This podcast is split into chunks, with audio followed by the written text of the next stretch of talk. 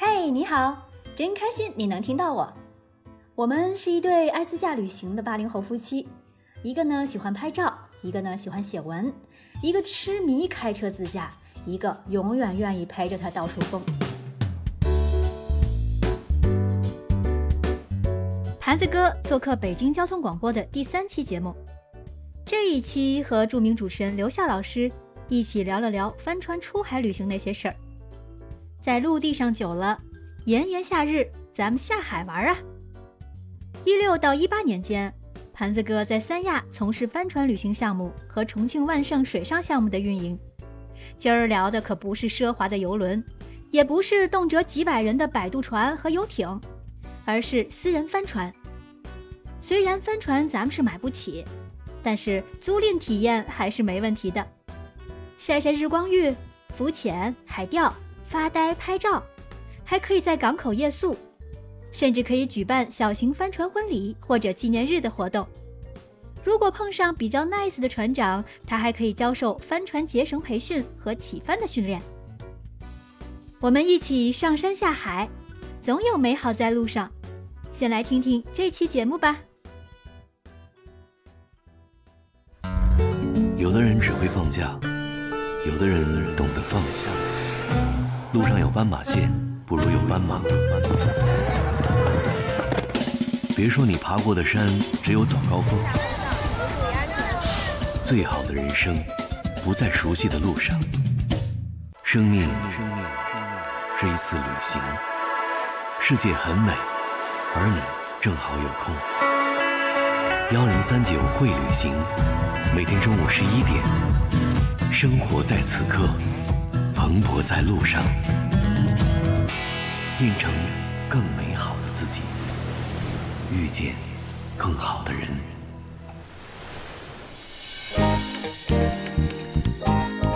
生活在此刻，蓬勃在路上。各位收音机前的听众朋友，大家好，这里是幺零三九会旅行，我是刘笑。幺零三九会旅行，我们真的会旅行。那今天我们周末版的节目当中呢，要继续和大家聊攻略。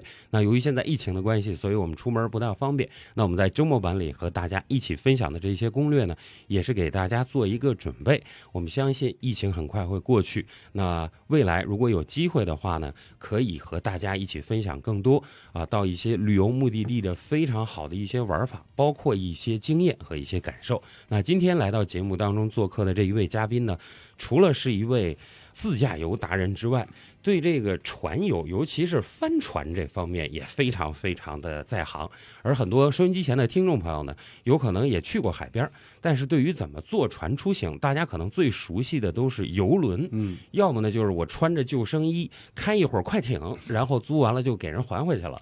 那作为一个有一段时间的这个在汹涌的波涛里乘风破浪的这种帆船游，有一些朋友呢可能不大熟悉，可能在网上看到了，但是呢，怎么样开始这样的一段旅程，确实有一个小小的门槛。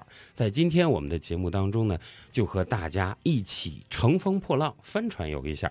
接下来在我们聊帆船游之前呢，首先还是有请我们今天节目当中的嘉宾，行走的盘子哥来自我介绍一下。哎，大家好，我是行走盘子哥。嗯，我曾经来过咱们节目，做的是越野自驾节目啊。对啊。然后这一期 跟刘老师聊一聊这个帆船游。对，往阿里中线去也是他，从三亚坐船出海，这回也是他。那其实大家一聊到这个出海，一聊到游轮，可能有很多的话题，船型啊，包括房间的特点啊，嗯怎么在船上吃一些这个船上的特色美食，包括到了一些旅游地点，我们下船要以一个什么样的心态去当地游玩，都可能有一些很多的攻略。但是帆船这事儿，大家就感觉很陌生了。首先得跟大家说一声哈，现在不是跟大家说那种类似渔船的帆船啊，是我们是机动帆船，规模还是很大的。而且呢，随着几年前的整改，目前呢，这个帆船游这个项目也变得非常非常的正规了。那其实帆船游呢，在国内也有它一段不算长的历史。而我们今天的嘉宾，行走的盘子哥，曾经一度也是这一个行当里面的专家来着哈。先跟大家聊聊吧。现在如果我们真的要在这个夏天，或者是未来的明年的夏天，要去全国各地有目的的坐帆船出海的话，有一些什么样的选择？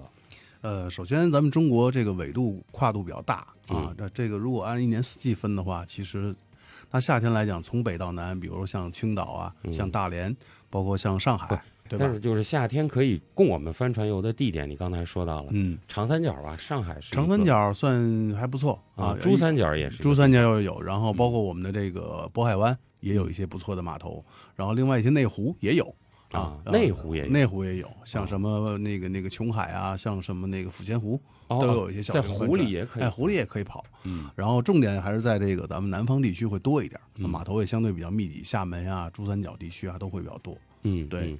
提到帆船游，大家肯定对这个帆船的规模非常的感兴趣。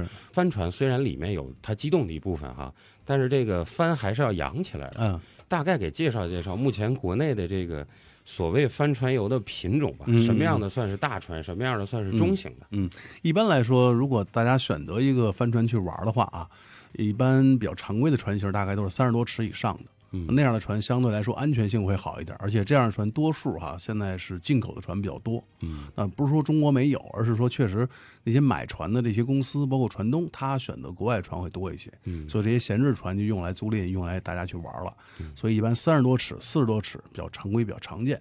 当然，如果在一些这个，比如像青岛、大连啊，也有一些这种，呃，就是几十块钱能做到的那种，那可能那些船不太适合玩了。就是中小规模的啊，相当于就是一个船壳子，它也是个帆船，但是安全性啊相对稍差。不过这两年这个船越来越少了，嗯更多的还是一些相对几百万以上价值的这种船啊哦，这种船动辄都是二三百万以上。嗯，你是说在这个珠三角，包括在这个海南岛，尤其是三亚，对对对对，对这些船反倒多哈。，对，包括咱们青岛地区也是很多的。哦啊但这两年对对，这两年比较多，像上海那个黄浦江上就好多那种游艇，它也是可以跑起来的、嗯啊。但是如果说到帆船，还是在南方会多嗯啊，因为毕竟你要跟水近距离接触嘛，如果太冷的话，肯定不太适合。对，而且那边也有这个，就因为它沿海嘛，哎有这样的传统。没错，这个接下来就要问一个问题了，这个问题呢，可能是很多朋友开始动这个念头之前都会想，就是我放着游轮不坐，嗯或者我放着到海边去游游泳不干，哪怕划个橡皮艇呢就玩一会儿，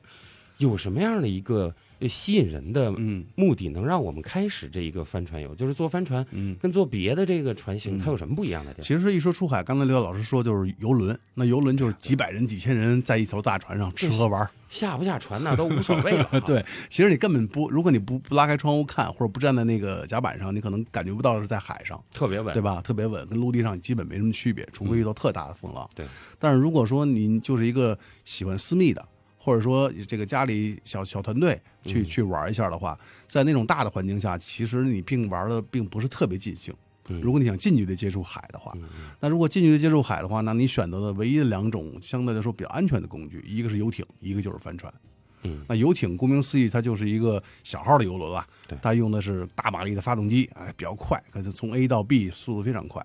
但是帆船也是一种非常好的选择，而且在国外，这种方式是最最最最流行的一种海驾度海上度假方式哦啊，所以度假方式。对度假方式，一般来说，像国外他们租船啊，相对比较方便嘛，嗯。基本到码头跟咱们租个车一样。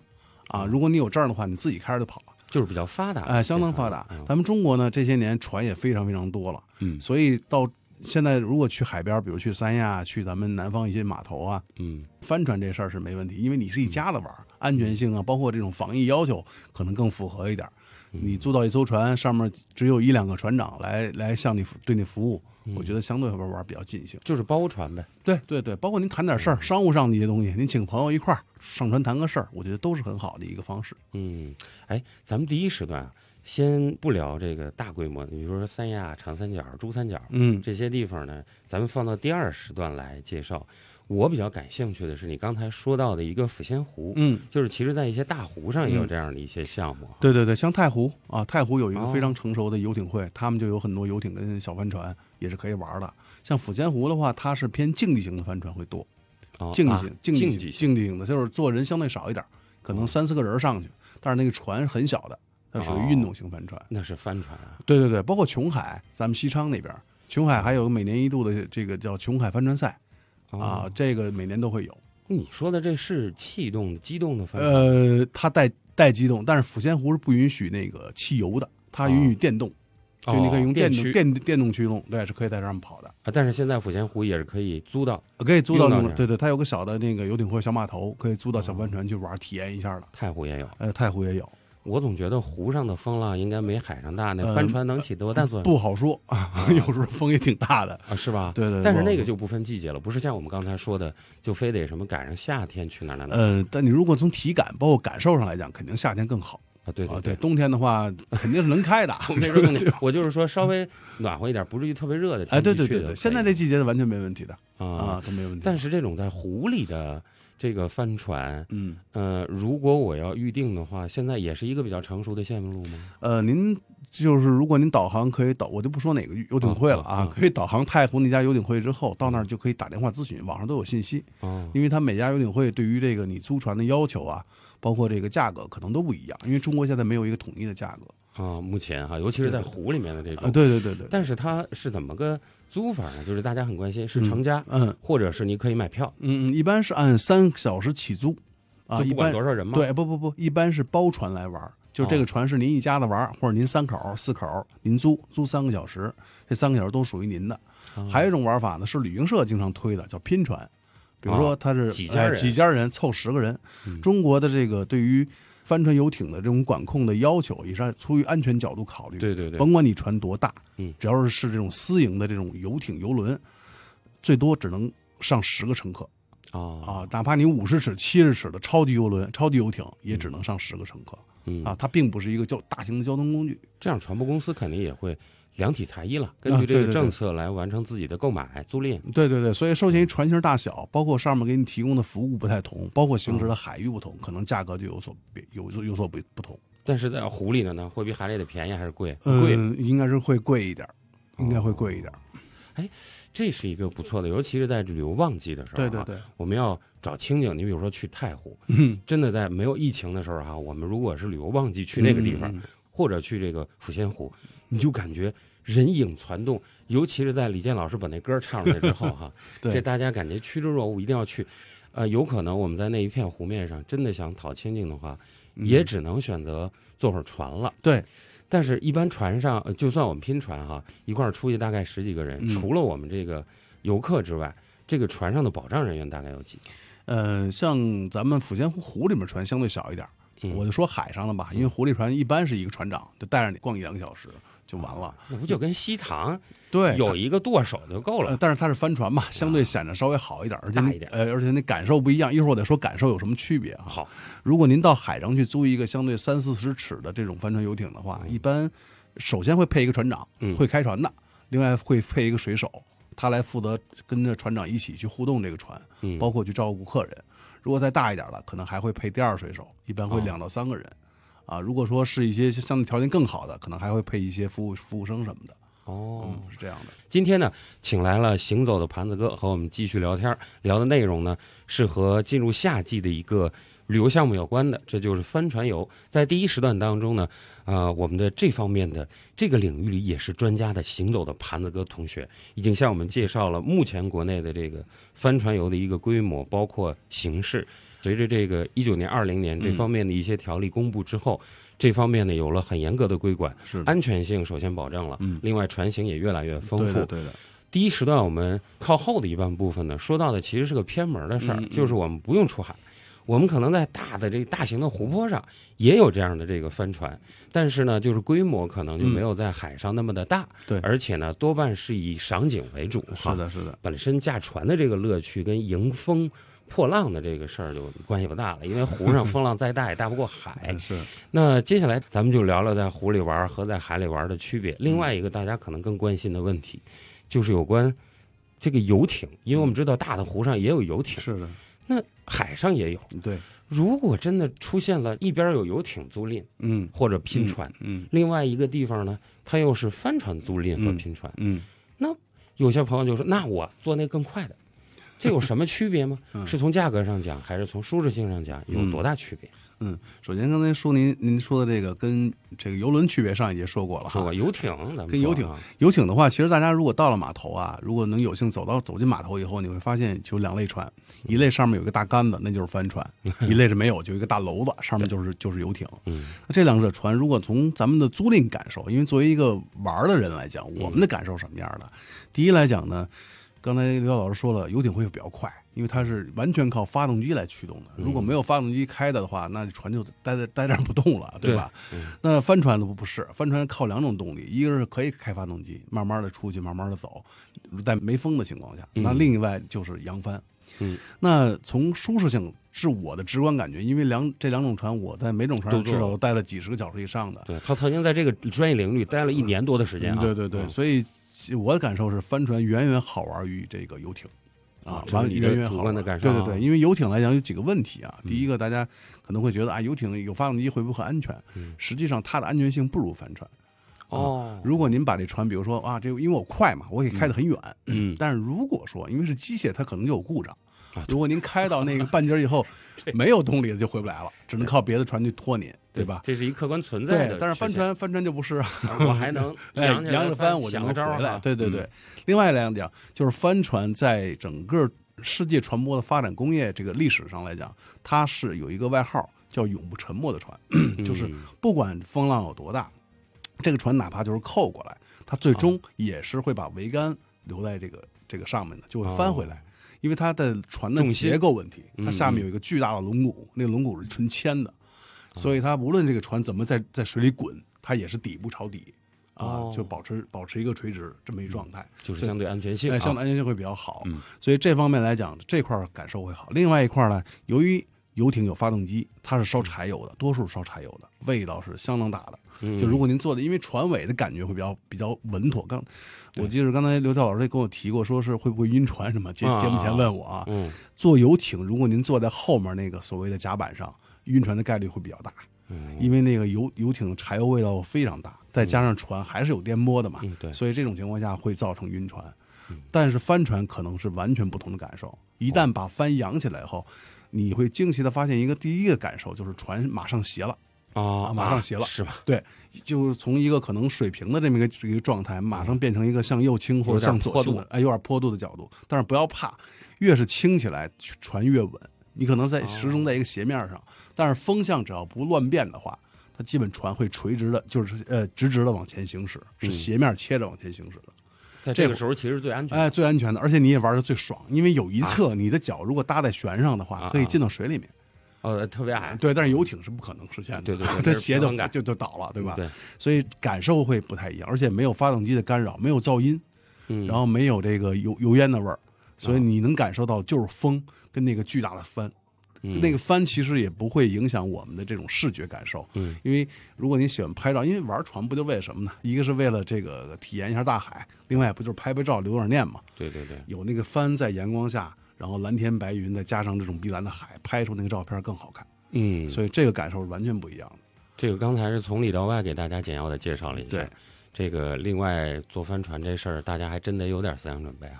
说这船一起一起航有点歪，呃正常。对，这很正常，而且特别有意思。你们感受过了，就就会觉得这个绝对比游艇有意思。而且关键是，如果船长比较 nice 的话，你还能去实操。但是哦游艇绝对不能让您实操的。对对对，就就除非你自己也有证儿，你自己是一老手，不然的话那是要出大问题的。对对对因，为它速度跟上了。嗯，刚才说到的是有关帆船游和游艇游之间的大区别，嗯这在湖面上可能也能感受到，也完全是一样的啊，。只不过就是速度和这个船型的不同。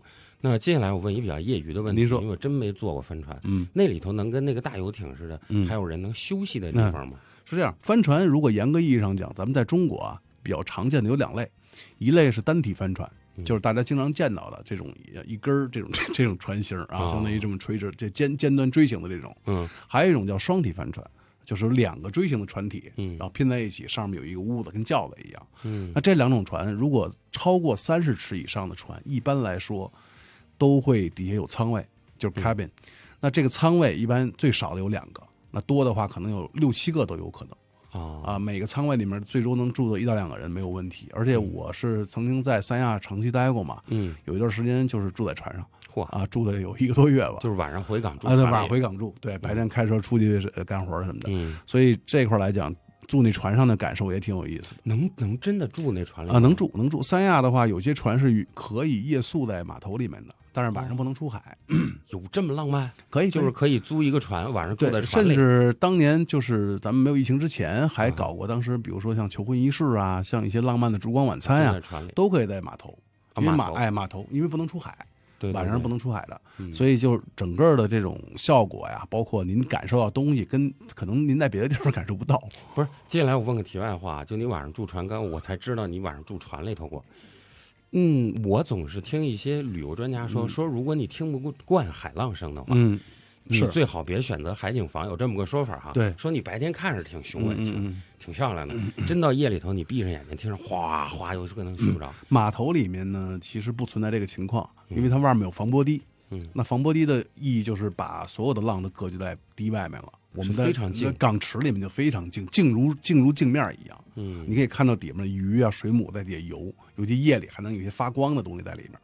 但是有一个声音可能会比较烦，嗯就是那个船体边上会有一防撞球，它会跟那个码头的那个那个那个板进行呃摩擦，叽叽的声音哦，包括那种碰撞声音。嗯但是如果你船停的到位啊，绑的比较扎实的话，像船长技术比较好，可能也不会存在这个问题。明白了，嗯，当然你的技术我们信得过。这个刚才说到了有关这个帆船游的一些新玩法，游艇和帆船在这方面是一样的，就是晚上你可以住在这可以住对，但是如果我出于想体验一下，我是可以专门这么租吗？嗯嗯嗯还是必须得要租租一天？怎么着？呃，一般来讲，如果我们到南方的码头去租船的话，是按三个小时来起起起租的。就是三个小时基本呃，三个基本基本单元，一天一一艘船只能出三次，那就是九个小时的这种它的工作时间。嗯所以来讲，如果您可以选择一下这个船，我首选是，我推荐大家首选是双体帆船，因为它是最稳的，而且最大，你可以有很大的活动空间。嗯第二是刚才我说的双体帆船是在海行驶过程中是不会出现船底倾斜的。对，那了不得啊，对，令头撅起来了。对，它是比较比较平的。嗯然后单体帆船是第二选择，然后游艇是第三选择，但是都还是都还是不错的啊，你都可以选择。哦，是你要让你这么排，对对对，就是反倒游艇相对靠后一点，就是因为它体验感。这个首先是从行船的过程的体验感，那是完全不一样的。没错。接下来给大家介绍介绍吧，肯定很多朋友也都有了好奇心，就是除了你说晚上住、抬头看星星，嗯然后这个海湾里极静嗯是另外一种享受之外，在这个帆船游的过程当中，嗯除了坐在船上到处看之外，还有什么项目没有？嗯，首先一个咱们挨着水比较近嘛，而且像咱们南方的海域里面资源比较丰富，而且这个受保护的鱼种也不并不那么多，嗯所以可以钓鱼啊，哦随便的钓鱼。而钓的海鱼可能大家都多数不认识，会比较兴奋，而且船长也会指导大家去怎么去做这个事情。如果你是三小时为基础时间的话，啊，绝对够这个项目啊，绝对够一般来讲，我们比如到三亚、到深圳去，跟船长说说我要钓鱼，那提前他们会把一些东西、道具啊，包括一些工具都准备好，而且会在这三小时内，在最短的时间内开到你预定的咱们预定的那个钓点，他会知道哪里有鱼比较多，然后去那儿抛锚待个呃这个半个小时，你钓一钓。如果感觉这儿不行，咱们再换一个，哦三个小时足够了啊，足够。如果不行的话，租六个小时都可以，都可以跟他们商量，而且价格也并不是很贵。这是其中一项。对，，钓鱼这是一项。嗯那另外来讲，有些人可能不怕水，而且对对水感觉比较好，愿意去玩海。嗯那这种情况下，配备完救生衣以后，那可以体验项目就比较多了。比如跟可以提前跟船公司打招呼，说我需要做一些，比如说水滑梯，嗯，你给我搭一个这个在水里的一个水滑梯或者那种浮板哦，啊，你可以在里面玩玩桨板，可以玩那个漂浮的那个魔毯。然后可以去玩一些这个这个水滑梯的这些动作，这包括充气玩具啊，都可以在水里去体验的啊啊，包括这个皮划艇，都可以要求他们所谓水上设备的玩法。对对，这些水上设备不给你配齐。但是这个有什么前提要求吗？呃，首先你得会游泳对身体健康嘛，身体健康会游泳，哦会有这个要求。而且这个您说的要求，其实上传有很多要求了。首先你得身份证，因为会报备一下啊，对，这个这个也是出于个人的呃对安全考考虑，包括保险，他也没有帮你去上好。哦，然后另外像一些这个我们上传的礼仪，你会把你要把鞋搁在那个码头上。啊，这个我还真不知道。对上船还有个礼礼仪就是说，咱们一般不能穿着鞋上船，啊哦，这有两方面考虑，一个是船比较贵，它那个面儿是那种玻璃钢的，啊所以咱们船底如呃鞋底如果有一些这种硬物的话，会磨伤这个船，都比较贵，修起来比较麻烦。哦，而这些船多数都是一些咱们私人的船东的船，呃比较爱护嘛，这个是一个问题。另外也出于个人安全考虑，因为刚才说的是玻璃钢的，嗯所以您的鞋面不好说是不是是防滑的。如果遇到水以后，它会比较滑。就是对船有好处，对自己的哎，安对对，有安全有有考虑，所以一般来讲会大家光着脚上去会会比较好。嗯，这样的话体验其实也不错，而且不会硌脚，因为上面相对来说比较比较舒服的踩起来。嗯提供别的鞋吗？嗯，没有鞋，一般没有鞋，你也不允许带个踏拉板上因为都会滑。因为踏拉板里底底可能不滑，但是你脚跟踏拉板接触那面有可能会滑。就是你想私带一双鞋上去没有用啊，对对对对，啊一般有些船会把你的鞋收到他们的收收收藏箱子里面，哦有些船你的鞋就搁在码头上就可以了，也没人偷。上船礼仪和规矩。对对对对，这嗯个是一个。另外，船上的一些设施，大家尽可能不要去私自动啊，嗯在船长不允许情况下，比如说一些桅杆啊、发动机啊这些东西，你看着挺新鲜，随便弄两下可能出事儿了就。嗯啊，这个是是个大问题。嗯然后另外就是，一旦船开起来的时候，一切都要听船长的嗯啊，比如你到哪个舷去，或者要离哪儿远一点儿，离哪儿近一点儿，这些东西都要听船长的去安排，不然会出问题。就是自由走动也是问题。对对对对对对，这跟哦其实大家跟坐火车、坐飞机是一个道理。你安那舷窗，你不能说把窗子拉开，对吧？这个实际上同样的要求。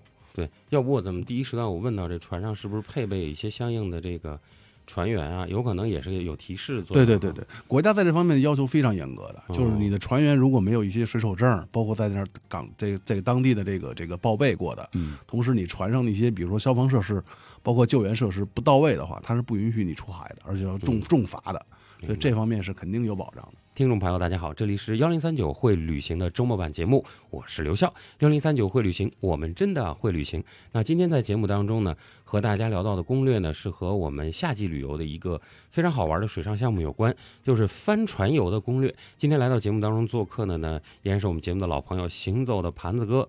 除了自己开车可以去阿里中线之外，他也曾经在海上漂泊过。是有一年多的时间，曾经是这方面的专家，也是行内人。那随着这两年相关的一些法律法规的规范，包括行业的一些规范之后，这个帆船游应该是一个方兴未艾的这个出海游的方向。那它和游艇游之间也有很大的区别。另外呢，在帆船游出海之后呢，我们还可以选择非常有意思的一些海上项目，一些水上设备的探索，一些这个海钓的尝试，都可以在帆船游的过程当中体验到。另外呢，第二时段的最后也聊到了一些规矩，就是我们上船不能穿自个儿的鞋哈。嗯另外呢，就是在行船的过程当中，一定什么事儿都打招呼，不能轻易的说，哎。我能自己把饭打开吗？这就出大事儿了。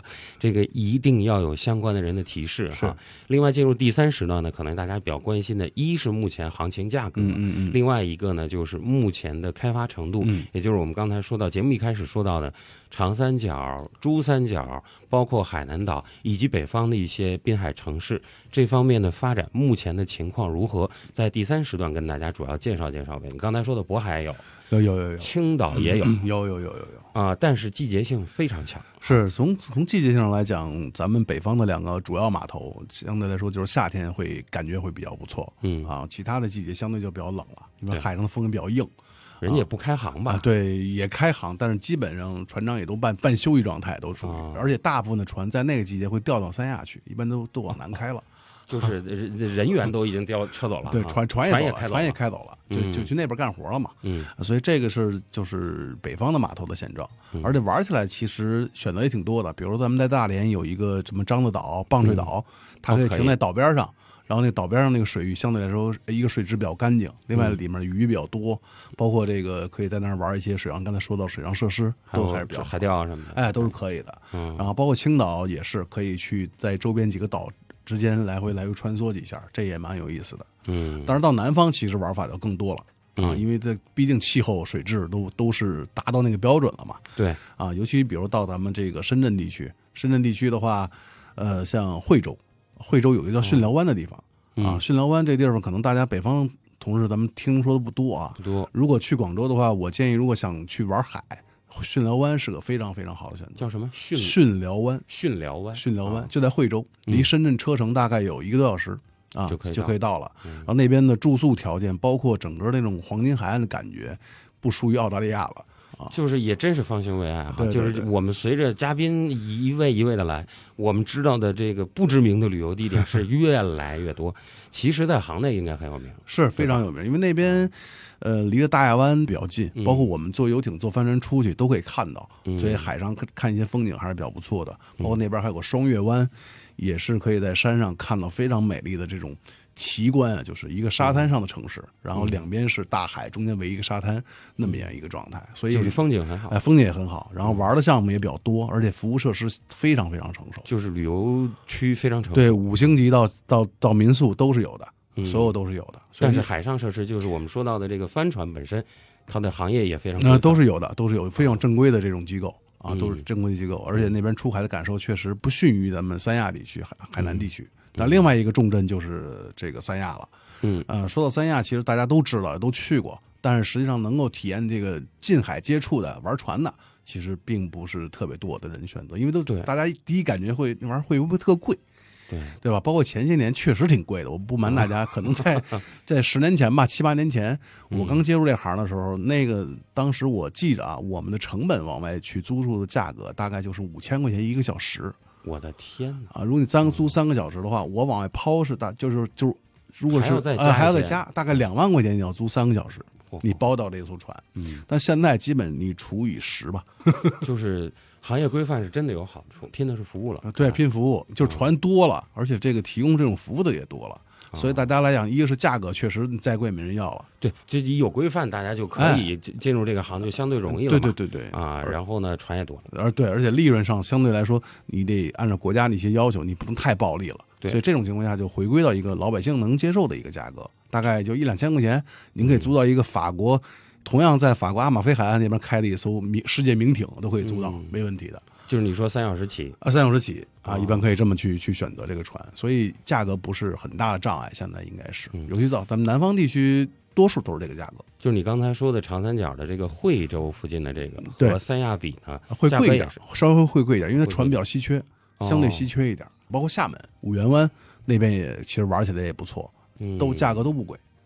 这个真是我们很少涉足的一个领域，甚至我们去过多次三亚的朋友，对，可能在前些年由于你说的价格的问题，还有没有行业相对比较严格的规范，嗯可能我们真的有那钱也没那胆儿，是说你也没有什么保障，而且好像在规范当中也有一些比较科学的规定，就是为了让大家放心哈。嗯说现在是规范了以后就不允许私人弄一船然后往外租，就必须有一个公司，对对国家可以审核它。没错，各项的这个消防设施，包括安全设施必须到位、啊。没错，没错，就是原来来讲都是你如果买艘船放那儿，这个然后你就可以租了，就闲时，我不去的时候我就租对，闲时租赁这么一个状态。但是近些年，由于这个国家对于这行业的管理规范越来要求越严，所以你的实体必须是一家注册好的公司嗯啊，有这种经营资质，而且国家还要审核啊嗯，包括你必须有办公场地，你的人员啊、你的卫生状态啊都要达到一定要求，才能允许你去有这个适航证，才可以去去使用。对国家这样的一个规范呢，一方面是规范了整个的安全性要求，对对对对。另外一方面呢，也控制了一些野蛮生长的这个不利的因素。嗯没错说这没错价格虚高，其实对于这行业没好处。呃，完全没好处。就是你等于是都是很高端的，但是那些人呢，有可能他毕竟是少数嘛，是的，是的，他玩过一次，不见得他下回还来。没错。这样面对大众游客开放，应该是一个非常好的事儿。就是如果现在是一家人、三口人，或者是五口之家，嗯，可能这个价格门槛儿现在也基本上应该问题不大，因为您到三亚租一个五呃，比如呃弄一个五星级酒店的房子，可能你要是五口人的话，两间也差房不多也得三四千啊，对，租一住一宿。但是在三亚就有个问题了，这可能也是很多朋友在考虑帆船游的时候会考虑进去的，就是它有个季节性，它有一它它自己有一个淡季旺季啊，，是是是，就是如果我们真的赶淡季去，嗯，那是不是出海会特别热？你在三亚住一年，你应该有经验。是它会比较晒，这是真的，所以防晒霜是永远您离不开的，嗯必须得抹高标号的、防水嗯的这种。然后，但是呢，因为这个帆船来讲，一般它会有一些防护的棚子，比如说它有一个呃遮阳棚这个肯定会有。那如果说遮阳棚您觉得不爽，因为毕竟在舱的里面嘛，座舱那个位置，如果您说我想在甲板上逛荡，没事儿，它有个大帆呢，那个帆升起来，它会遮到船一半的面积，所以您可以在那个阴凉区去去去体验。当有海风吹起来的时候，不会感觉很热的，啊，反而一停下来会很热。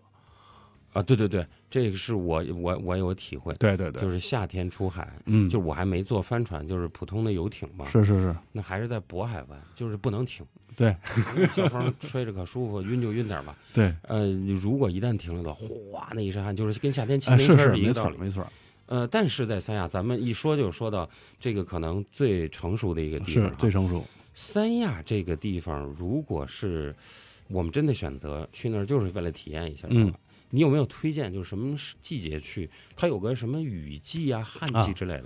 反正呃，一般来讲，三亚最好的季节，如果舒服一点的话，比如说十月份以后啊，嗯十月份到来年的这个这个一二月份，嗯，大家说相对比较旺季，天儿比较比较暖和嘛，嗯，而且没没那么热，没那么热，没那么热，而且到了十二月份，其实去玩帆船，如果大家对钓鱼感兴趣的话，有一个非常非常难得的项目，叫就是钓马鲛鱼，嗯就脱钓，它不是垂钓，它是脱钓，那个项目可能是每年只有十二月份的时候才有，所以那个可以去体验。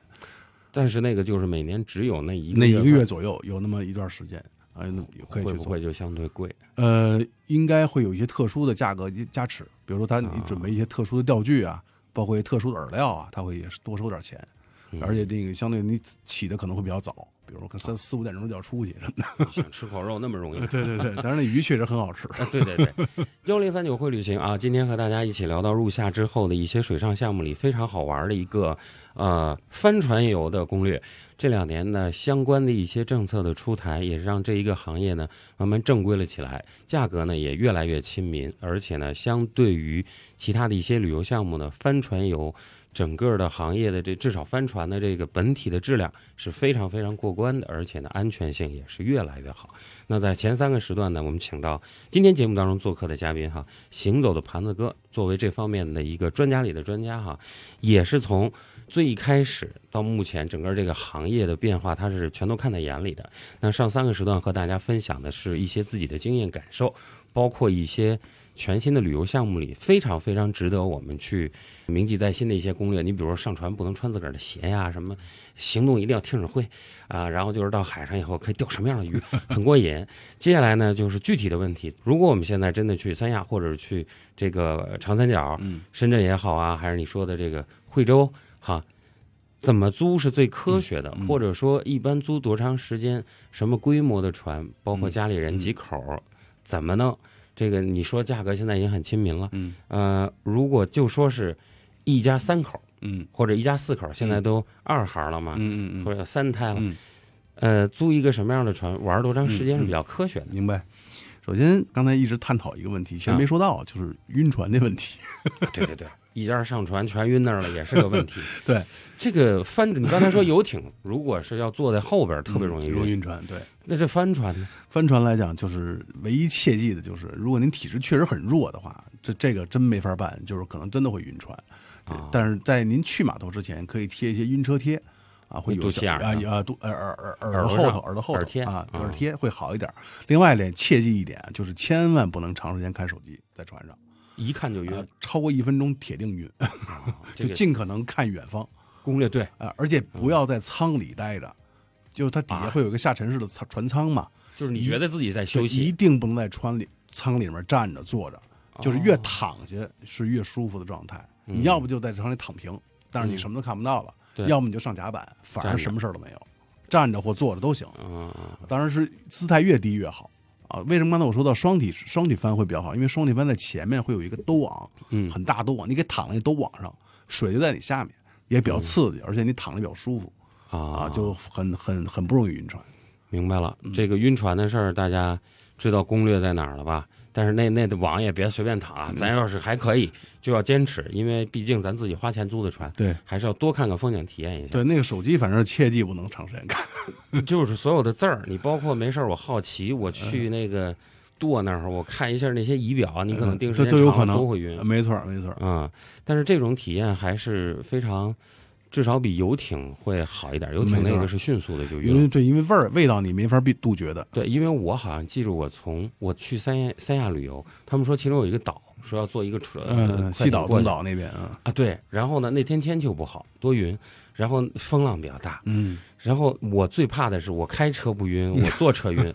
那个船正好是那个被动的极点，就是我不知道哪一下就会被跳下来，啊对对对，然后就会拍下去。啊，没两下，就是我因为歪脖往后看了一下，嗯其实我一直朝远方看没有问题，对对对我，往后看了一下，这个时候正好一个浪过来，那船起来了，没错然后再一拍下来，我立刻就感觉天昏地暗。没错。有关晕船的事儿，大家一定要留神。对你刚才说耳朵后头贴那管用，有没有好用的药？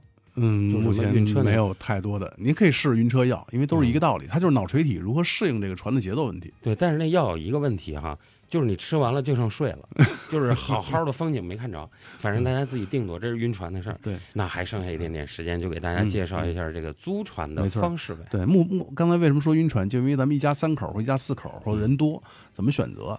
如果说您家里面成员呢小孩比较多，特别小的孩子，比如说五岁以下、六岁以下的，不建议哎就是我建议您选择一个相对比较大一点的啊船，也能上空间大一点的。哦。啊，比如说选择双体帆船，嗯。或者您如果这个对游这个事儿不在意的话，可以选择一个大点游艇去玩一玩，因为相对来说船体大，您的这种就是抱孩子呀，包括看孩子这种这种，就是会好一点，毕竟它嗯。空间比较大嘛。嗯。如果说是老人也比较多的话，我也建议选择双体帆船，因为它不会有倾斜那一下啊啊，它就对这个老年人会比较友好。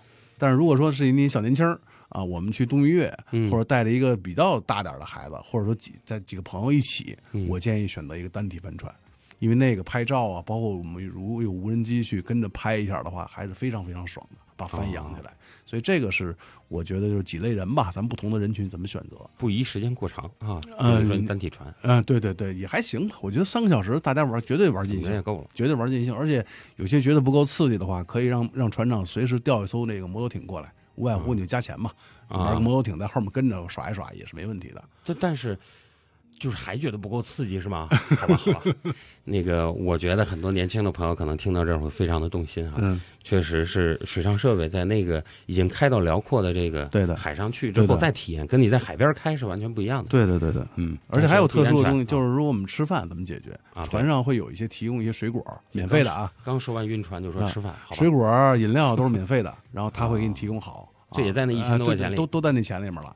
但是如果您说我订一些正正餐行不行？也可以，啊比如说您去选择一个双体帆船，因为它比较平嘛，所以就是说你吃饭应该摆平东西没问题。但是这个只有三亚我知道是能这么做到的，就是嗯你可以通过美团，非常牛的一个体验。但是这种价格就会加很多钱。这个这个跟船公司没关系，就是你订餐的问题。但是他会报你的船在什么位置啊，啊。当然这两年因为疫情，不知道还有没有啊。首先你得停在一个地方，哎，对对对就是你不能我一边开着，后头让美团追我，对这不太可能。对，可能大家在这种体验也就三个小时起步嘛，嗯嗯就是我说你说的那种要送餐的，恨不得租了六个小时，嗯，包天可能会，你可以跟他谈价格，你说我包一天啊，这肯定能谈。对，这都实现在就是你包天了，嗯嗯要不然的话，我觉得大家哈。我相信大家不是天天出海，不晕就好事儿，别再吃完了再晕了。嗯，这个项目是可选项目，是的，是的。如果大家想看看这个新奇特，可以在海上试着叫一叫，但是也不是哪个海域都可以叫。嗯基本上得有信号吧。这个是目前看来是市场非常成熟的一个表现，是的，是的，好事儿，让我们听着就非常的振奋。对，挺啊有意思的。这是呃你说到的这个单体船、双体船在租的过程当中的一个、这个要注意的点，就是如果家里有孩儿，嗯，如果家里带老人，对，呃，双体船比较宽敞。双体船一般来讲，咱们选择四十五尺以四十五尺左右的，或者说四十尺左右的，基本就可以满足了。如果单体船的话，三十几尺相对比较小，就适合人比较少。嗯如果说因为都是可以坐十个人，那价格差不太多，所嗯以这种情况下，您宁可多花点钱选一个大点的，体验会更好。啊，对宽四十几尺的大帆船相对就感觉很大了，因为四十五尺如果除以三点三的话，基本就十几米长，对啊，已经不小了。嗯，可以，这个钱现在相对我们行走的盘子哥上个时段介绍的初期呢价格，现在已经非常亲民了。嗯，就是而且我相信去三亚的朋友都不止一次去，也是的，呃，每年的度假都得找个新项目嘛。就是我们今天说的这水上项目也挺逗的，可以去尝试一下。嗯，另外呢，就是我想提到的是其他的一些玩法。你比如说，你上两个时段都提到，好像能在船上住啊。呃，这段时间真的好像不太行。我就说正常状态下是可以租到，有些船公司是提供这种服务的就是我也不开出去。啊，就是夜宿服务，就是夜宿哦啊，就当一个客栈一样去对啊，对啊去让，另外一种民宿呗。对对对，另外一种民宿啊，相当于你你提前跟船船东说好，说我你给我准备好什么东西，然后我在船上过夜。当然他会有一个水手全程陪着你，因为也是出于安全考虑对，我在甲板上啊，因为他舱舱他在甲板上睡，一般他不会干扰你的这个私人的一些东西的，整个舱都是你的。但是，一般晚上租帆船的就不多了吧？就游艇比较多他都是停在码头，其实啊那个状态下都是可以住的啊，啊都是。没问题的。然后除了这两种玩法呢，还有没有那种所谓的？你刚才是已经说了嗯包天了，嗯嗯。还有没有其他的包法？另外的话，包法您到中国其实现在相当相相对比较少啊嗯，但是到国外其实就非常非常多了。比如说那种租舱位的啊，租舱位租舱位这种船其实就长途航行，它可能这艘船要走八天，这一一个帆船，一个帆船要开八天，然后这船非常大，可能有七十几尺或者六十几尺，然后这种船它会走，比如说到大溪地，或者到这个这个毛里求斯，它会在五六个岛之间穿行，就从 A 岛到 B 岛到 C 岛到 D 岛一直穿过来，然后大概整个环线需要六到七天，你租一个舱位，这一个舱位大概多少钱多少钱，他给你算，然后里面服务相当相当牛，那个就是真是另一种体验了，因为咱们中国是受限于。这种开放的岛屿确实并不多，而且对那么好的岛屿也并不特别多。还得慢慢的成熟。哎，对对，还得慢慢来。嗯所以这方面早晚会跟国外学一学这个事情。对对对，主要目前的这个帆船游还是面朝大海，春暖花开，就是我们真的开到一个开阔的海面上，嗯，那个感觉是完全不一样的。对，迎风破浪，您站在船头，那个对面的海风吹过来，就那种感觉真的不一样，对对对，那你自由飞翔的感觉。前头全是浮的，然后再开过去连浮的都没了，再开过去说有一灯塔，这时候你就非常兴奋。是的，是的，是的。包括您看到三亚的景色，其实我们可以从，比如说从这个三亚半山半岛码头出发，或者三亚湾出发。咱们三亚有个特别标志性的建筑嘛，那个大佛，嗯南山南海哦观音，对特别大。可以开着船去参拜南海观音，那个跟嗯一般游客的看的视角是完全不同的。您是在海上正面看对对对，啊，那就非常不一样了。由于今天节目的时间的关系哈，我们只能跟我们的行走的盘子哥聊到这儿了。今天呢，有关攻略的事儿，我们说了特别特别多的经验，包括目前的价格区间，包括船的尺寸怎么租最合适，有没有淡旺季之间的区别，还有上船的一些重要礼仪。那其实呢，有关帆船游呢，还有很多非常有意思的地方，比如说在国外的帆船游，目前还有一些什么样的新奇特的玩法。包括帆船上的帆到底在什么时候会打开，是一种什么样？一扬帆开始，我们会有什么样的感受？以后再找机会和我们的盘子哥继续聊。那今天的幺零三九会旅行的四个时段呢，到这里就全部结束了。再一次感谢听众朋友的收听，也再一次感谢我们行走的盘子哥来到节目当中为大家介绍帆船游。哎，谢谢大家。